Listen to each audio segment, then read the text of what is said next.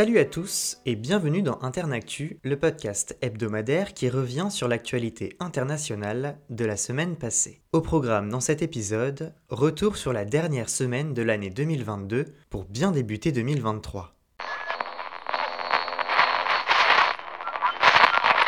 Après la visite américaine du président ukrainien Volodymyr Zelensky la semaine dernière, le président américain Joe Biden a promulgué vendredi une loi de finances incluant 45 milliards de dollars de soutien économique et militaire à l'Ukraine. Alors que le pays a été visé par des attaques massives jeudi, la ville de Kiev a appelé les habitants à se réfugier dans les abris dans la nuit de jeudi à vendredi, précisant qu'une attaque de drones était en cours.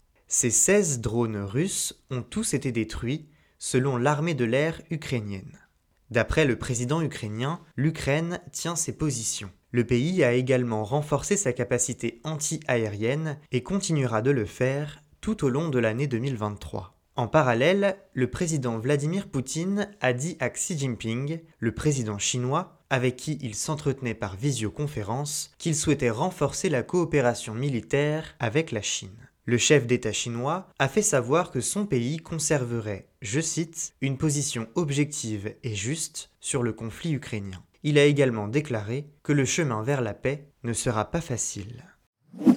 Sur le front sanitaire, les nouvelles restrictions anti-Covid se sont multipliées ces derniers jours. Alors que Pékin a mis fin à sa politique zéro Covid début décembre, le nombre de cas explose en Chine si bien que de plus en plus de pays ont décidé cette semaine d'imposer des tests obligatoires à tous les voyageurs en provenance de Chine. Vendredi, la France et le Royaume-Uni sont devenus les deux nouveaux pays à mettre en place ces contrôles, rejoignant notamment l'Espagne, les États-Unis, le Japon et l'Italie. De son côté, l'Allemagne n'a pas décidé d'imposer de tests, mais souhaite une meilleure surveillance des variants du Covid dans les aéroports européens. Sur le sujet, les positions divergent en Europe. Si l'idée des tests a convaincu plusieurs pays, le Centre européen de prévention et de contrôle des maladies a estimé que la mise en place d'un dépistage au sein de l'Union européenne était pour l'heure injustifiée. À Bruxelles, une réunion convoquée par la Commission européenne n'a pas permis une prise de décision commune à tous les États membres. Le chef de l'Organisation mondiale de la santé a jugé que ces nouvelles mesures étaient compréhensibles au vu du manque d'informations fournies par Pékin. En réponse, la Chine a assuré avoir toujours fait part des données liées au Covid-19, je cite, dans une volonté d'ouverture et de transparence. Depuis la levée des restrictions en Chine, les hôpitaux ne désemplissent pas. Les malades du Covid-19 sont souvent âgés et peu ou pas vaccinés. Malgré le rebond de l'épidémie, les quarantaines obligatoires à l'arrivée sur le territoire prendront fin le 8 janvier, tandis que les Chinois pourront de nouveau voyager à l'étranger. Jeudi, le Brésilien Pelé, star planétaire du football, surnommé le roi, est décédé à 82 ans après avoir lutté pendant plus d'un an contre le cancer. L'hôpital Albert Einstein de Sao Paulo, où l'ex-attaquant brésilien avait été admis il y a un mois, a précisé dans un communiqué que son décès était lié à une défaillance multiple d'organes due à la progression de son cancer. Réelle légende du ballon rond, Edson Arantes do Nascimento est né le 23 octobre 1940 à Tres Corações. Entre 1956 et 1977, il multiplie les exploits sportifs. À 17 ans, il compte déjà plus de 100 buts au Brésil et gagne sa place dans la sélection brésilienne pour le mondial en Suède. D'abord sur le banc, il entre sur le terrain au moment des quarts de finale, puis en demi, où il marque un triplé qui élimine l'équipe de France. En finale, face à la Suède, il inscrit un doublé et conduit son pays vers la victoire de la compétition. Au total, le roi Pelé a remporté deux Copa Libertadores, une Recopa Sudamericana et trois Coupes du Monde, un palmarès unique. Avec 92 sélections au sein de l'équipe nationale du Brésil et plus de 1000 buts au compteur, Pelé se retire en 1977 mais continue de forger sa légende. En 2014, le joueur s'est vu attribuer le ballon d'or d'honneur de la FIFA. Il a également reçu le titre de meilleur joueur du XXe siècle qu'il partageait avec l'Argentin Diego Maradona. Son nouveau gouvernement a été investi jeudi, ce qui lui a permis de renouer avec le pouvoir israélien. Après sa victoire aux législatives du 1er novembre, Benjamin Netanyahou a présenté son équipe ministérielle aux députés de la Knesset. Sur les quatre partis qui ont leur place dans ce nouveau gouvernement, trois sont religieux.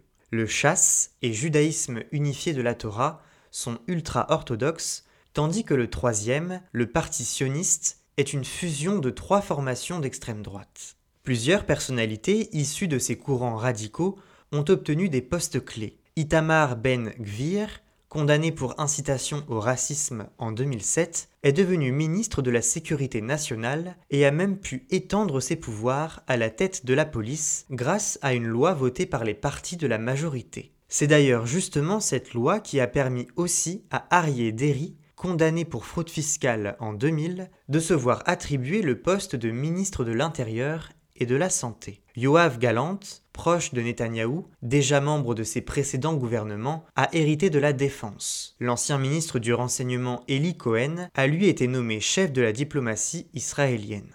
La présentation de ce cabinet ministériel, forgé autour de la coalition la plus à droite du pays, a conduit des centaines de personnes à manifester jeudi devant le Parlement israélien, inquiet du tournant idéologique du gouvernement hébreu. Mardi, la Cour suprême des États-Unis a annoncé le maintien d'une mesure prise pendant la pandémie de Covid-19 permettant d'expulser sans délai les migrants à la frontière. La mesure en question, Title 42, était entrée en vigueur sous la présidence de Donald Trump dans le but d'expulser les migrants dépourvus de titre de séjour interpellés aux frontières terrestres. Aucun recours légal et retour automatique dans le pays d'origine ne sont autorisés. Certaines exceptions sont prévues, comme pour les Ukrainiens, depuis l'invasion du 24 février dernier. La levée de cette mesure était contestée par 19 États américains qui craignaient un afflux de migrants à la frontière avec le Mexique. Plusieurs communes à la frontière sud du pays avaient même commencé à installer des clôtures et des grillages en prévision d'une potentielle levée. Title 42 est largement décrié par les militants des droits humains qui estiment inhumain d'empêcher un demandeur d'asile potentiel de formuler sa requête d'entrée sur le territoire. Cette mesure ne fait, à leurs yeux, qu'encourager les migrants à franchir clandestinement la frontière et à prendre des risques. La Cour suprême doit trancher sur le sujet en février prochain.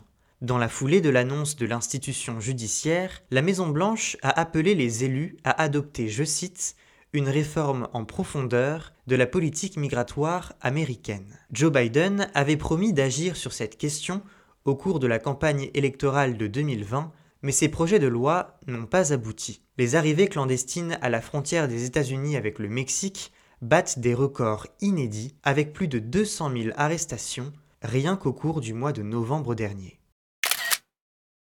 Joseph Ratzinger, c'est le nom de la personnalité de la semaine. Mondialement connu sous le nom de Benoît XVI, le pape émérite, le premier à avoir renoncé à sa fonction, est mort samedi à 95 ans au Vatican. Mercredi, le pape François avait appelé à prier pour Benoît XVI, je cite, gravement malade et dont l'état de santé s'était dégradé ces derniers mois. Le souverain pontife émérite, qui vivait au monastère Mater Ecclesiae, au cœur des jardins du Vatican, se déplaçait en chaise roulante, mais continuait de recevoir des visiteurs. Une messe à son intention avait été célébrée vendredi en fin d'après-midi à la basilique Saint-Jean de Latran à Rome. Né le 16 avril 1927 en Bavière, en Allemagne, Joseph Ratzinger grandit dans une famille catholique. Enrôlé dans les jeunesses hitlériennes à 14 ans, il commence sa formation de prêtre en 1945 et est ordonné en 1951. En 1977, il est nommé archevêque de Munich et Freising, grimpe les échelons et devient un collaborateur étroit du pape d'alors, Jean-Paul II. Celui-ci le place à la tête de la Congrégation pour la doctrine de la foi, l'un des principaux postes au Vatican, quatre ans plus tard. Joseph Ratzinger devient pape le 19 avril 2005 à 78 ans, succédant à Jean-Paul II après le décès de ce dernier. Mais le 28 février 2013, dans un geste historique inédit, il choisit de quitter ses fonctions, expliquant que ses forces ne sont, je cite, plus aptes à exercer adéquatement le ministère de pape.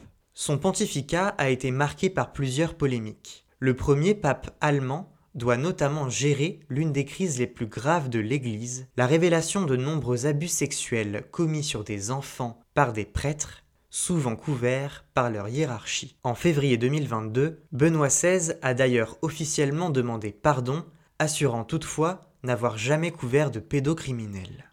Les funérailles du pape émérite auront lieu le 5 janvier prochain au Vatican et seront présidées par le pape François. C'est la fin de cet épisode d'Internactu. Vous pouvez retrouver ce podcast sur toutes les plateformes d'écoute. On se retrouve la semaine prochaine pour un nouvel épisode. Et en attendant, restez informés.